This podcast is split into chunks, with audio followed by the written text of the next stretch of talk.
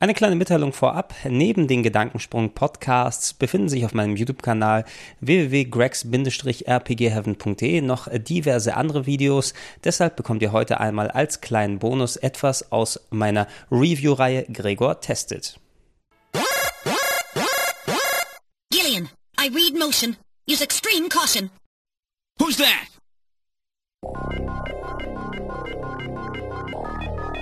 Know all about us, do you, Junker? That that wound. Joan did that to her. Die, Junker!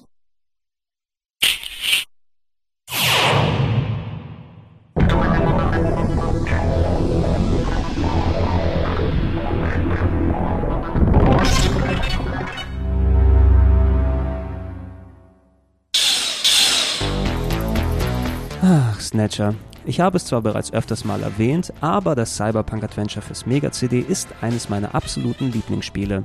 Dennoch habe ich das Gefühl, dass es nicht gerade so viele Leute kennen und das ist schade. Da die Feiertage vor der Tür stehen und Snatcher zufälligerweise auch noch an Weihnachten spielt, bringe ich euch deshalb dieses kleine Meisterwerk heute nochmal näher. Wait a minute. You're no Santa. How'd you guess? Zu diesem Zweck habe ich mir tatkräftige Unterstützung von einem netten Kollegen geholt. Und zwar mir selbst. In Folge 78 von Game One habe ich Snatcher seinerzeit ausgegraben. Also, du hübscher Teufel, erleuchte uns mit deinem Wissen aus dem Jahr 2008. Snatcher selber wurde gemacht von Hideo Kojima. Und äh, bei Snatcher war das Schöne dran, da hat er anscheinend noch nicht äh, so zehn Flaschen Domestos getrunken und äh, ihm sind alle Gehirnwindungen durchgebrannt. Äh, da macht die Story von Punkt A bis Punkt Z Sinn. Und äh, ich kann dir gut folgen, es ist wie ein guter Kinofilm, den man sich anguckt. Welch Wortwitz. Und natürlich heißt es Sinn ergeben und nicht Sinn machen. Letzten Endes hat Proto Gregor aber durchaus recht. Wem beim Namen Kojima prophylaktisch alle Sicherungen durchbrennen, der kann durchatmen.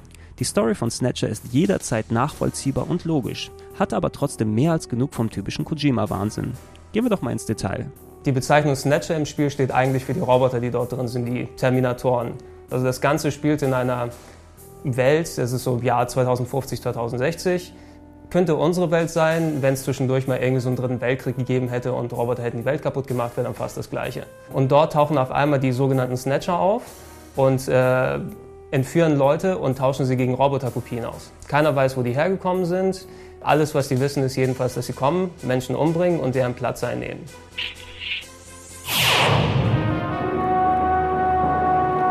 Hier zeigt sich mal wieder Kojimas Liebe zum Hollywood-Kino. Filme wie James Camerons Terminator oder Die Körperfresser kommen standen eindeutig Pate. Den größten Einfluss auf Snatcher hatte aber Ridley Scotts Blade Runner. Nicht nur die Bildsprache scheint direkt aus dem Sci-Fi-Klassiker zu stammen, auch Hauptcharakter Deckard und seine Jagd auf die menschenähnlichen Replikanten wurde quasi eins zu eins ins Spiel transplantiert.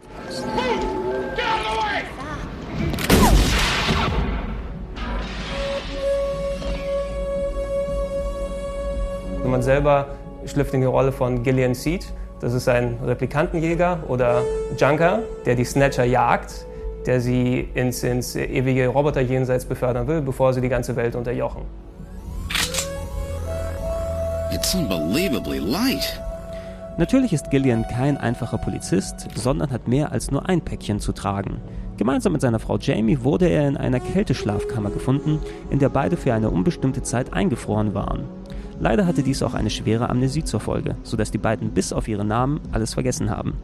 Die Konsequenz? Keine finanziellen Rücklagen, Ehe kaputt und dann tauchen auch noch diese perfiden Snatcher auf. Deshalb heuert Gillian kurzerhand bei den Junkern an.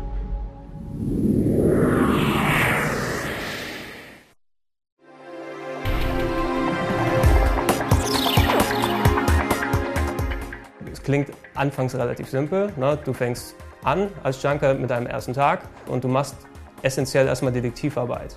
Du läufst herum, fragst Leute aus, äh, untersuchst ähm, Schauplätze und so weiter und so fort. Du musst dich einfach dann immer weiter entlanghangeln, um das äh, Mysterium der Snatcher zu lösen. Auch wenn die Bezeichnung Grafik-Adventure auf Snatcher ganz gut passt, ist das Spiel wohl näher an den sehr textlastigen Visual Novels dran. Ursprünglich für japanische Computer wie dem MSX oder PC 88 entwickelt, ist das eigentliche Gameplay relativ simpel. Bei Snatcher funktioniert das dann eben so, man hat statische Bilder und da hast du Menüs drunter und kannst untersuchen, kannst reden, kannst Sachen vorzeigen. Damit es aber nicht wirklich so langweilig aussieht, hat man zwischendurch echt gute Animationen reingepackt. Du hast handgezeichnete Figuren, Bildschirm groß, die, und das ist das Beeindruckende, äh, die Bildschirm groß und das ist das Beeindruckende dran, äh, die auch noch absolut lippensynchron reden. Schön verhaspelt, mein Lieber. Kein Wunder, dass der Teil nicht im Fernsehen gelandet ist. Inhaltlich passt aber die Aussage von Proto Gregor. Je nach Aufgabe und Location klickt man sich durch etliche Befehle, bis man die passenden Worte gefunden hat und die Story weitergeht. Dies kann unter Umständen etwas langatmig sein, gerade wenn man sich mehrfach durch die Menüs arbeiten muss, bevor der nächste Abschnitt freigeschaltet wird.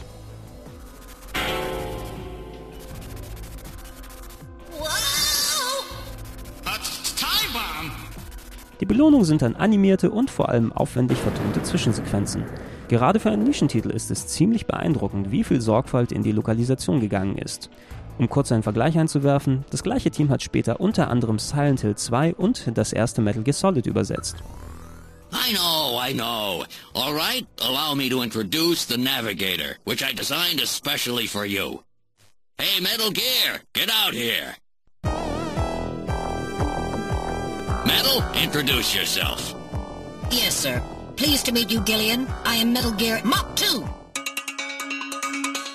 Also an bestimmten Stellen in der Story greifen die Snatcher an und du musst dann deine Knarre rausholen und auf die drauf zielen. Das Lustige daran war, wenn du eine Plastikknarre, eine äh, Lightgun für deinen Mega Drive hattest, konntest du die Lightgun neben das Mega Drive legen und dann hat dein Motion Detector dort ausgeschlagen. Du, oh Scheiße, jetzt kommen die Snatcher, leg das Pad aus der Hand, greif dir die Knarre und baller alles in den Fernseher rein. Auch ohne Lightgun sind die Handvoll Shooter-Einlagen aber recht gut spielbar und selbst mit moderaten Reflexen schaffbar. Eigentlich gibt es im ganzen Spiel nur eine wirklich nervige Stelle. Man muss per Computer eine Täterskizze erstellen, was aber wegen zu vager Hinweise sich sehr in die Länge ziehen kann. Immerhin hat diese Szene aber den Vorteil, dass man mit einem weiteren coolen Feature Bekanntschaft macht. Es gibt so ein kleines Mini-Internet, was da ist, wo du wie in einer Art Wikipedia dort die Informationen rausziehen kannst. Es gibt ungefähr 50, 60 Telefonnummern, die du anrufen kannst.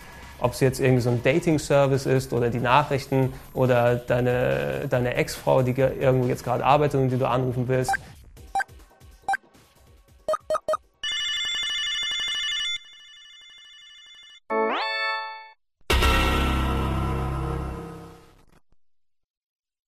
Bet I surprised you, huh? Don't worry, this is just a tape. Allgemein ist die Liebe zum Detail bei Snatcher allgegenwärtig und am Ende ist das Gesamtbild vor allem echt stimmig. Der Umfang ist mit knapp zwei durchgespielten Nachmittagen nicht allzu lang, dafür greift aber alles schön ineinander und wird echt gut aufgelöst. bei Kojima nicht immer selbstverständlich. Leider ist die hier vorgestellte Mega-CD-Fassung die einzige, die ins Englische übersetzt wurde und darüber hinaus gibt es weltweit nur ein paar tausend Exemplare.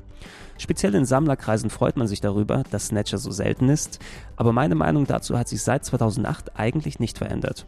Ganz ehrlich, Leute, macht mal ein neues Remake, bringt es für den DS nochmal raus, für irgendetwas, weil das ist ein Spiel, das möchte ich wirklich, dass die Leute das auch spielen. Ne, Es, ist, es, ist schon, es schmerzt schon ein wenig, man ist zwar Sammler, man, man freut sich, wenn man irgendwas hat, was jetzt nicht jeder hat, aber gleichzeitig ist es dann irgendwie ein Spiel, was, was wirklich so cool ist, dass so viele Leute es eigentlich kennen müssen und die kennen es eben nicht, weil es so selten ist.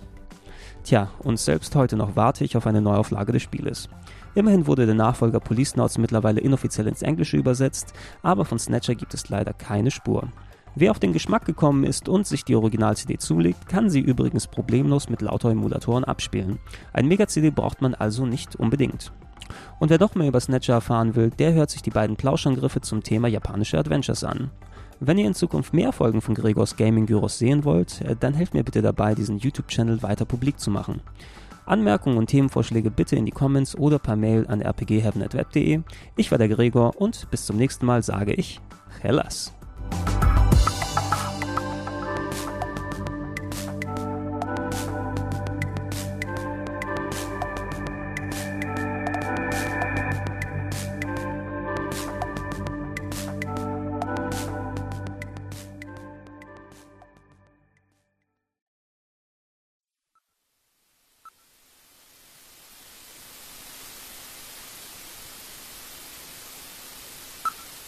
Open the blinds by altering the electrical polarity. Are you ready? Okay. Go ahead. All right. Now opening the blinds. Whoa! You pervert! Get out of here!